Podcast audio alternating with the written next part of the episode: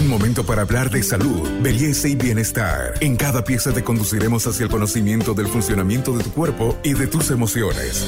Para avanzar hacia una mejor versión de ti mismo, esta es una sana idea de Pharmacore para que te mejores. Soy el doctor Becker Nelson Bargan Zuleta, especialista en urología y hoy vamos a hablar de las enfermedades de transmisión sexual, sobre todo en los jóvenes. Una enfermedad de transmisión sexual puede cambiar la vida del ser humano, generar molestias, pero también a lo largo del tiempo puede generar otras preocupaciones en la salud, tanto de la mujer como del hombre. Pero ¿qué ocurre específicamente en la salud del varón? El doctor Beckett Barragán nos va a explicar al respecto. Bueno, eh, en los jóvenes la patología, digamos, importante son las infecciones de transmisión sexual y también habría que considerar las prostatitis, sobre todo las prostatitis crónica.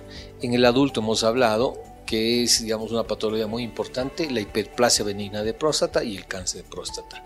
En los jóvenes las infecciones de transmisión sexual y las prostatitis, sobre todo las crónicas.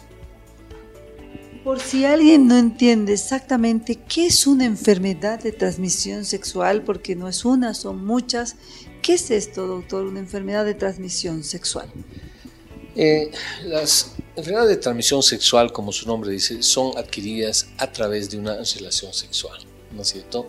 Pero entendiéndose por relación sexual, no solamente, digamos, eh, tener la penetración vía vaginal, sino también hay las enfermedades de transmisión sexual oral, o sea, a través del sexo oral, y también a través del sexo anal. Todas estas constituyen las infecciones o enfermedades de transmisión sexual. ¿Cuáles de estas enfermedades de transmisión sexual son las más frecuentes y las más importantes o preocupantes, doctor? Porque podemos mencionar muchas, clamidia, gonorrea, pero ¿qué son o cuáles son las más frecuentes en Bolivia? Mira, las más frecuentes en Bolivia y en el mundo son es la clamidia. Es la enfermedad número uno en el varón, eh, por decirte, en los varones, porque esta enfermedad, la clamidia, eh, tiene una característica que en el varón es asintomática o tiene muy pocos síntomas. Por ejemplo, uno de los síntomas es una secreción por la uretra en la mañana, pero un líquido transparente que, bueno, si uno no es sutil no le llama la atención. Y, si no hay esto, eh, el paciente presenta esta enfermedad de la clamidia, pero como es asintomática, entonces la va contagiando a sus distintas parejas. ¿ya? Entonces, esta es una enfermedad.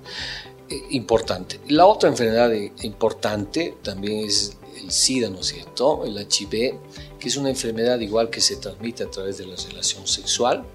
Em, es una enfermedad que actualmente creo en el mundo se está controlando porque existen buenos medicamentos que bajan, digamos, eh, la carga viral a un nivel cero y evita esto la transmisión, pero es importante. También eh, tenemos eh, el papiloma virus humano, que es, digamos, una, enfermedad que, que, la adquieres de joven y a la larga te puede generar muchos problemas. Por ejemplo, el cáncer eh, que en Bolivia nosotros lo vemos en el Hospital de la Mujer, es un cáncer muy frecuente. Es el número uno, el cáncer cervicouterino, en, Bolivia, en, las mujeres, vemos en mujeres de 18 años, de 21, 28 años, es muy dramático porque de acuerdo, digamos, a la cepa del virus es muy agresivo. Pero es un virus, eh, eh, el papiloma virus es una enfermedad de transmisión sexual que se tiene que hacer eh, campañas para evitar todas estas enfermedades. Afortunadamente ahora se tiene vacunas que se está empezando a vacunar no solamente a mujeres, sino también a varones para evitar, digamos, este tipo de transmisión. Eh, también eh, en el varón puede dar eh, es el papiloma virus, puede dar el cáncer de pene, cáncer de la garganta, cáncer anal, entonces es un virus complicado, ¿no? Y, hay que prevenirlo. Otro, otras enfermedades de transmisión sexual importante, la gonorrea, el, la sífilis, el herpes genital, son enfermedades que estas se las puede controlar las más importantes serían este papiloma virus, ¿no es cierto?, que va a ir a un cáncer posteriormente, y el HIV, que es una enfermedad eh, que no es curable, actualmente controlable. También eh, uno puede adquirir la hepatitis B, la hepatitis C a través de una relación sexual. no es una vía exclusiva, digamos, la relación sexual de, la hepatitis B, del HIV, eh, puede ser también em, transmitida a través de una transfusión de sangre o de agujas contaminadas o los médicos o personal, digamos, de, de, salud que está trabajando con estos pacientes, si no hacen un manejo adecuado de las jeringas, de las agujas, pueden contaminarse, ¿no? Pueden contagiarse. Este podcast es una sana idea de Pharmacorp. Y algo importante es que tanto eh, mujeres como varones estamos vulnerables a tener estas enfermedades. Pero preocupa muchísimo, por ejemplo, el hecho, doctor, del VIH, por ejemplo, porque los informes dicen que el VIH tiene un rostro joven en Bolivia. Es decir, que eh, cada vez son mm, más jóvenes, más changos los, eh, los varones que aparecen con la enfermedad y las mujeres también. ¿Qué ocurre eh, con esta situación del VIH, doctor? ¿Y por qué es importante tomar atención con la protección sexual que imaginamos es la principal vía de transmisión?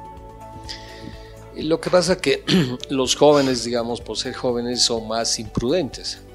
Entonces, em, confían en las parejas sexuales, y bueno, últimamente, digamos, se ve, digamos, es parte de la evolución, digamos, de este mundo, donde, digamos, los matrimonios eh, son cada vez más tardíos, entonces la gente joven tiene actividad sexual con múltiples parejas y no siempre se cuidan porque el preservativo eh, disminuye esa sensibilidad, digamos, de una relación sexual. Entonces, al disminuir la sensibilidad de la relación sexual, muchos jóvenes y muchas personas eh, tienen un rechazo hacia el preservativo y esto condiciona fácilmente que tengan una enfermedad de transmisión sexual y con, completamente el SIDA, el HIV. ¿Y por qué? Porque generalmente, digamos, en un primer tiempo, digamos, seis meses, un año, dos años, uno es portador del virus, pero no tiene la enfermedad y al ser portador del virus uno está como una persona normal sin ningún problema pero al ser portador del virus transmite, digamos, esta, esta enfermedad y lamentablemente es una patología que se está viendo en gente joven y eh, por el hecho de que tienen menos experiencia, no se cuidan, en cambio, digamos, en personas de 50 años esta, la incidencia totalmente ha disminuido.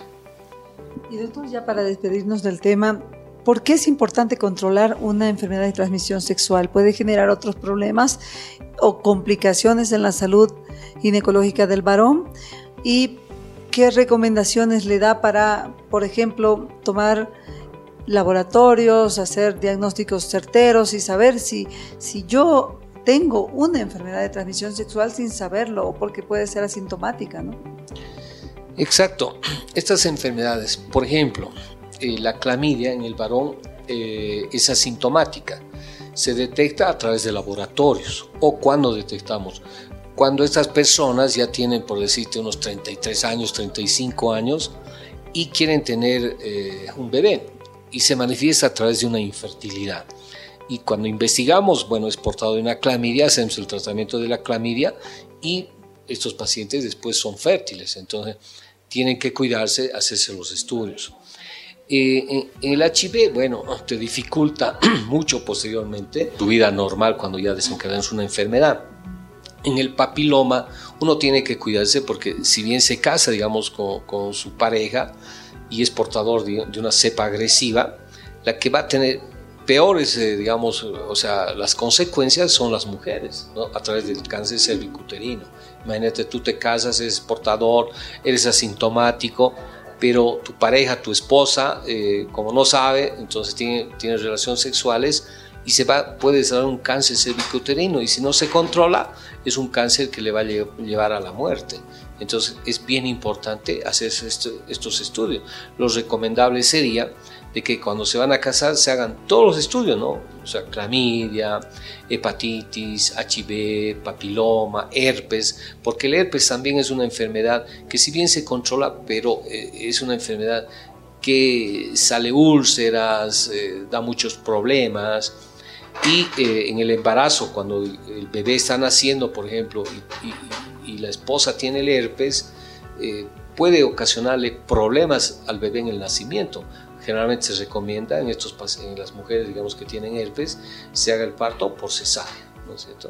Exacto, el control oportuno y que se hagan, digamos, como tienen múltiples parejas, habitualmente cada año, cada dos años, pruebas estas serológicas en laboratorio para descartar que no tengan estas enfermedades que hemos citado. El doctor Beckett Barragán, en, siempre la procura de cuidar a los varones, recomienda una consulta anual y por supuesto si se puede complementar con laboratorios muchísimo mejor. Soy Carmen Melgar, especialista en temas de salud y con nosotros será hasta nuestro próximo podcast.